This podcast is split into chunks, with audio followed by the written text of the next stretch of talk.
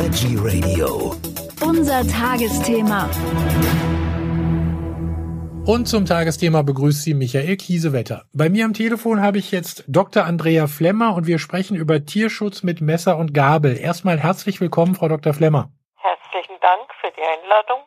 Frau Dr. Flemmer, in Ihrem aktuellen Buch Tierschutz mit Messer und Gabel, worum geht es da? Bedeutet Tierschutz mit Messer und Gabel, dass ich Tiere schütze, wenn ich sie esse? Nein, äh, also ich habe dieses Buch geschrieben, weil ich halt diese ewigen Berichte nicht mehr sehen konnte mit Tieren, die in Massentierhaltung gehalten werden, die gequält werden. Also es gibt ja die, die die Möglichkeit, die, äh, die Tiere schlecht zu behandeln, sind ja wirklich zahlreich. Also ich habe es nicht mehr sehen können und ich, ich habe einfach gesagt, das gibt's doch nicht, äh, dass es da keine Alternativen gibt. Und dann habe ich mir halt ein bisschen, habe ich halt ein bisschen nachgeschaut und da wird man relativ schnell fündig. Was gibt es denn für Alternativen? Allein schon die Sarabina, da gab es eine, ganz, eine ganze Reihe im Fernsehen und die hat zwei Höfe aufgezeigt, einmal mit Schafhaltung und das andere waren Puten und die Tiere dürfen halt frei rumlaufen draußen und sowas gibt's bei mehreren. Und also was mich halt äh, eigentlich nicht überrascht hat, war, dass bei Biobauern ist es in der Regel so, dass die Tiere draußen gehalten werden. Aber äh, die anderen Zahlen sind natürlich weitaus höher, äh, wo die Tiere im Stall gehalten werden und, und dieses allein schon dieses Schrecken der Sch Schreddern der männlichen Küken. Auf so eine Idee muss erst mal kommen. Das ist wohl wahr. Also da muss man, das sage ich jetzt mal, im Gehirn schon ganz schön krank sein, äh, um sowas ja. durchführen zu können. Und äh, aber äh, es bleibt ja weiterhin erlaubt, weil unser Landwirtschaftsminister sagt, wenn wir das verbieten, gehen die einfach äh, woanders hin. Ja, das ist immer die Ausrede. Ich kann es nicht mehr hören. Das ist, ist in vielen Bereichen so. Also man kann äh, deswegen auch nicht auf alternative Energien umsteigen, weil ja das Ausland macht es anders. Ja und, das interessiert uns sonst auch nicht. da gebe ich Ihnen völlig recht. Wäre es nicht am sinnvollsten, Tierschutz zu betreiben, indem wir gar keine Tiere mehr essen? Ja, da gibt's äh, viele Diskussionen und ich weiß noch, da war ich auf der Biofach, das ist schon ein paar Jahre her, und da gab's damals äh, diesen äh, Herrn Daxenberger, das war ein Biobauer par excellence und äh, da kam ich gerade an dem Stand und habe äh, kurz mit der Barbara Rütting geplaudert und dann kam er dazu und ich wusste ja, die Barbara Rütting war ein bisschen extrem, was äh, ja, was Vegetarismus betraf und so. Und dann kam der Daxenberger dazu und dann hat er gesagt, er könnte aber, wie soll er seine, seine Weiden, mit was soll er die düngen, wenn er die Kühe nicht hat und die muss man halt irgendwann schlachten. Und dann haben die so richtig begonnen, ein Gespräch zu führen. Dann habe ich gegrinst und habe mich verzogen, habe mir gedacht, das sind jetzt genau die richtigen beisammen das wäre vor allem, wenn wir weniger Fleisch essen würden, da wäre schon vielen geholfen. Ich kriege immer einen Hals, wenn ich, äh, wenn ich höre, wir brauchen Gentechnik, um die Überbevölkerung zu versorgen. Ja, wenn wir es uns leisten wollen, nach wie vor zehn Kinder pro Paar zu kriegen, also nicht in Deutschland, sondern anderswo, dann wird nichts anderes übrig bleiben, als auf die vegetarische Ernährung umzugehen. Da kriegt man viel mehr raus. Man bedenke, äh, die Zahlen schwanken ja sehr extrem. Aber man braucht, um ein Kilogramm Fleisch zu erzeugen, zwischen 10 und 20 Kilogramm äh, Getreide und sonstiges.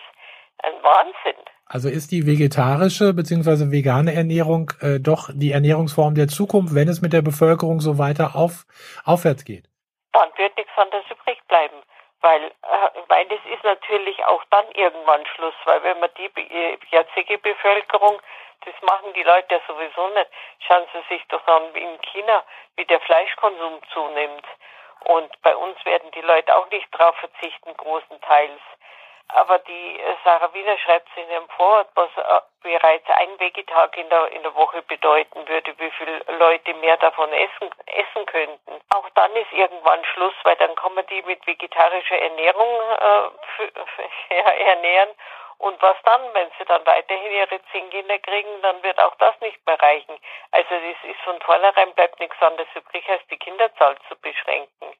Aber bis dahin und bis man so, so weit ist, also hilft vegetarische Ernährung am meisten von allem. Aber ist die Kinderzahl zu beschränken nicht auch gleich ein ganz radikaler Schritt? den wir uns gar nicht anmaßen dürfen? Also ich weiß nicht, bei uns war doch das nicht äh, als irgendwie brutal oder sowas anzusehen, weil es die Frauen plötzlich nicht mehr solche Kinder bekamen.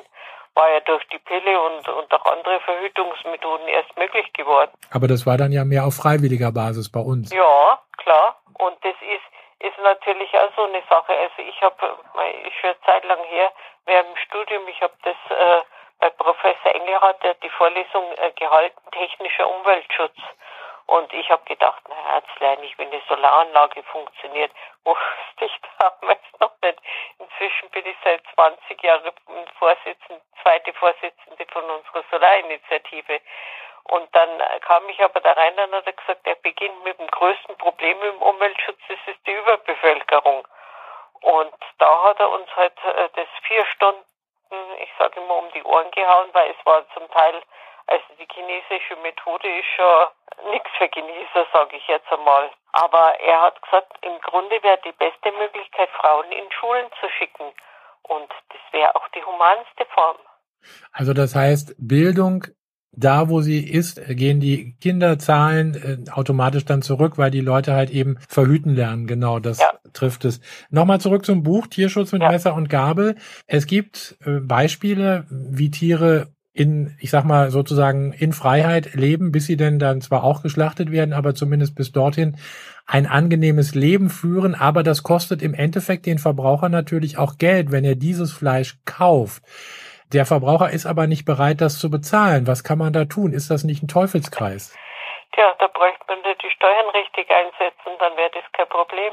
Was bedeutet das, die Steuern richtig einsetzen? Ja, schauen Sie mal, in Großbritannien sind zum Beispiel Bioprodukte kaum teurer als die anderen. Das liegt einfach daran, dass die anderen Lebensmittel nicht so stark subventioniert werden. Und schon äh, gleicht sich das aus. Äh, man muss, ich habe das ja beschrieben, wie viele Milliarden in die Förderung der Massentierhaltung fließen. Wenn man dieses Geld nehmen würde und für eine ordentliche, anständige Tierhaltung nehmen würde, dann wäre schon mal viel gewonnen. Was erreicht man denn momentan? Also ich äh, habe Biologie studiert und äh, da haben wir das mit den Antibiotika lernen müssen, von A bis Z, mit Formeln und allem drum und dran. Und äh, also ich fand es immer toll, dass man endlich eine Möglichkeit gefunden hat, äh, mit äh, Antibiotika gegen diese äh, gefährlichen äh, Bakterien vorzugehen. Und was machen wir? Wir stopfen die Tiere in Massentierhaltung und machen uns diese Möglichkeit damit kaputt, weil die Resistenzen so um sich greifen. Also ich habe es in meinem Buch ja geschildert, das ist Wahnsinn. Schauen Sie sich die Zahlen an, Antibiotikaresistenzen, also die offiziellen Zahlen sind natürlich die geringsten. Also das ist immer dasselbe. Läuft da immer nach demselben Schema ab. Das sind 15.000 Tote im Jahr, die sie darauf zurückführen. Liegt natürlich auch daran, dass Antibiotika in den Krankenhäusern falsch verwendet wurden oder generell, dass zu viel verschrieben wurden. Das kommt natürlich erschwerend hinzu. Aber äh, ja, 15.000 Tote pro Jahr finde ich ziemlich heftig. Das ist fast unser ganzer Ort, der da tot ist dann anschließend. Und dann gibt es aber noch Zahlen mit 30.000. Ich habe auch schon 50.000 gehört. Ich möchte jetzt lieber nicht sagen, was ich glaube, was in der Realität ist. Meistens ist es immer nur die Spitze des Eisbergs, wenn man das zu ja. hören bekommt. Ja, ich weiß das. Ich war schon während dem Studium, ist also schon eine Zeit lang her, und da war ich bei der Firma Böhringer, habe ich meine Führung angeschaut. Und da haben die, da ging es halt auch darum, Freisetzung, ob irgendwelche genveränderten Organismen in die Natur kommen und so. Und da haben die gesagt, äh, die Bedenken hatten sie auch. Und dann haben sie mal in ihrer Kläranlage nachgeschaut und haben da so antibiotikaresistente Keime gefunden. Dann haben sie ein Schrecken gekriegt und haben gedacht, sie wären das. Dann haben sie äh, in der Umgebung nachgeschaut, war überall dasselbe Phänomen.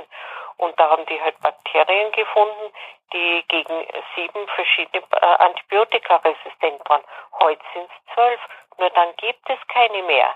Also das heißt, wir werden einige Krankheiten überhaupt nicht mehr heilen können. Genau so ist es. Und das mache ich doch nicht. Das ist doch ein Wahnsinn.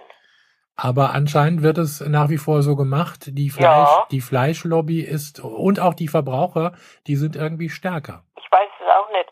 Also ich meine, man kann, äh, ich habe, Ich war ja frech genug, das zu bringen, weil es immer heißt, Vegetarier sind die friedlicheren Menschen.